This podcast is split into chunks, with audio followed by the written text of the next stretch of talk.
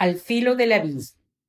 Mientras un reciente estudio del Banco Mundial estima que existen recursos para pagar las jubilaciones hasta el año 2022, según un informe especial de Coavisa, la institución invirtió 135 millones de dólares en bienes inmuebles que están inconclusos y abandonados. La plata de la institución es de todos y es de nadie pero nadie se atreve a poner el cascabel al gato y emprender la reforma más importante para las finanzas públicas y privadas que necesita el país. Hay una falla estructural evidente. Hay más jubilados y no suficientes personas que contribuyan para mantenerlos. La razón es simple. Las personas viven más y las jubilaciones son mayores que las que corresponderían.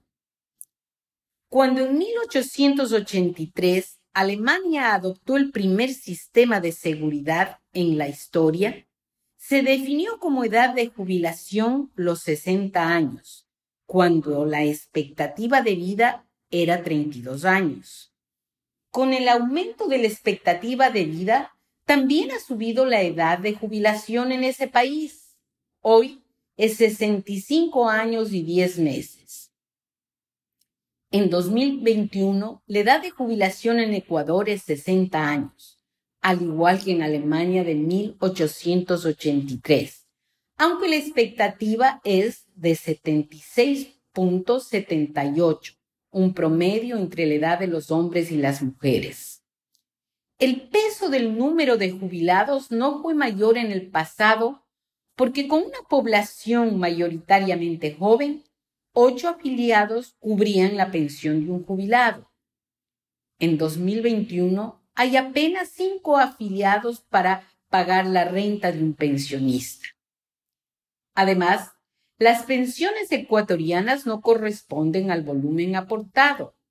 Según el mismo Banco Mundial, el monto de ahorro de un pensionista apenas sustenta un 20% de la pensión que recibe. Todo esto porque se calculan los mejores cinco años de ingresos para estimar la pensión y no los aportes totales.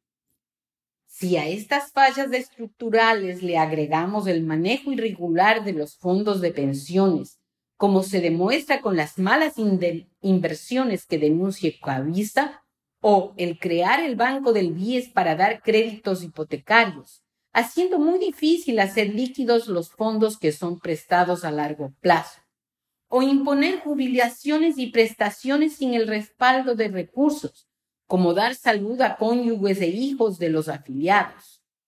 Las consecuencias son escalofriantes. La institución está al filo del abismo y para salvarlo es necesario un debate técnico, sin taras ideológicas, que busque ante todo preservar uno de los derechos humanos establecidos por Naciones Unidas, la seguridad social, que debe amparar a todos y ser sustentable en el tiempo.